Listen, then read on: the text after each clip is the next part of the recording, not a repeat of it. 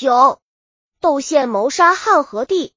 提起窦宪谋杀和帝这桩大案，还得从窦宪的妹妹窦皇后后宫争宠开始。窦皇后是大司空窦融的曾孙女，在家时就是个聪明女孩，年仅六岁就能读会写，亲戚都觉得她具有不同寻常之处。家里曾请过几个相面的，见了窦皇后，都说她今后会大富大贵，不是那种随便嫁个人就了事的女子。果然。公元七十七年，他被选入宫中。汉章帝先是听说来了个才貌双全的美女，对他发生了很大的兴趣，曾多次向别人打听过他的情况。等到见了面，更觉得确实是名不虚传，不仅人漂亮，而且举手投足都那么有韵味，因此格外喜欢他。第二年就立他做了皇后。窦皇后很受章帝宠爱，可美中不足。进宫数年都未生皇子，这是对他的地位构成了很大的威胁。因此，不管妃子贵人们谁生了儿子，他都恨之入骨，必欲置之死地而后快。宋贵人生了皇太子刘庆，梁贵人生了和帝刘肇。窦皇后先是在张帝面前挑拨离间，使张帝逐渐疏远了他们，然后又用诬陷的手法害死了宋贵人和梁贵人，收养了和帝。张帝死后，和帝即位。当时他只有十岁，窦皇后被尊为窦太后，临朝称朕，执掌了朝政。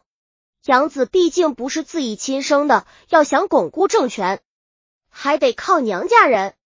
窦皇后的哥哥窦宪、弟弟窦笃、窦景、窦圭都做了大官，他们的亲朋故旧被纷纷安插在朝廷和地方任职，满朝文武和刺史、郡守、县令大都是他们的人。这帮人无法无天。什么坏事都敢做，贪污侵索、强抢豪夺，杀个人像捏死纸蚂蚁，根本不在话下。谁敢对他们说个不字，准得到。尚书仆射寿、乐辉因上书告发他们，先后都被逼死了。四兄弟中闹得最不像话的就是窦景，不仅自己作恶，还放纵奴仆胡作非为。他们大白天也敢拦路抢劫。欺毁妇女，洛阳城里的商贩们一见到窦景的卫队出来了，忙不送的赶紧关店门躲避他们，就像躲避强盗。司法部门的官更们对他们的恶行有目共睹，可谁也不敢举报，否则受乐辉就是先例。窦宪又仗着出击匈奴有战功，和几个弟弟大兴土木，各自修建豪华住宅，耗费的人力、物力、财力不计其数。窦家的权势欲膨胀到了极点，就觉得和的这个愧也是多余的了。况且他一天天长大，迟早会对窦氏家族构成威胁，不如先干掉他，从根本上清除这个隐患。窦宪找来他的女婿郭举、亲家公郭黄、部下邓蝶和邓的母亲、弟弟，起谋划起诛杀何帝的大事来。何帝年龄虽小，人却很聪明。窦宪等人的阴谋很快传到他耳朵里，他感到必须尽快制定对策，否则后果不堪设想。可朝廷里的官员大多是窦家的人，只有司徒丁弘、司空仁浑、尚书韩慈还可以信赖。只是此事非同小可，万走漏了风声就不得了。想来想去，他决定先和内侍郑重商量一下。则郑重福待他多年，对皇室一直忠心耿耿，比较可靠。二则此人谨慎机敏，很有心计，也许能帮他出出主意。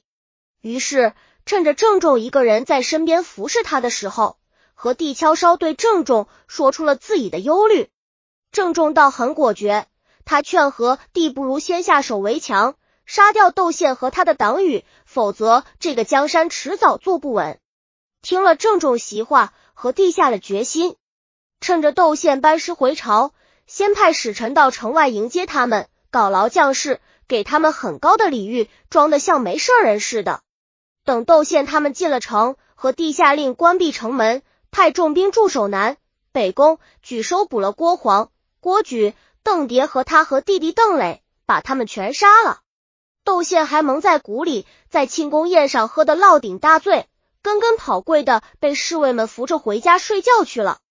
等到和帝派人去收取他的大将军异兽，他还迷迷糊糊的以为自己正做梦呢。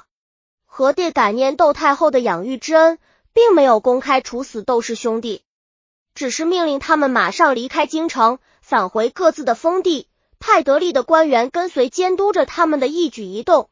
等到了封地，就迫令他们自杀。四兄弟中，只有窦归因平时表现较好，又没参与策划谋反，被免了死罪。窦家的亲朋故旧，凡是依仗窦家的关系做了官的，统统被罢免回家。外戚窦氏家族就这样被灭了。宦官郑仲因献策有功，被加官进爵。从此，东汉政权开始在宦官和外戚之间频繁更迭。这是后话。王据《后汉书》编写。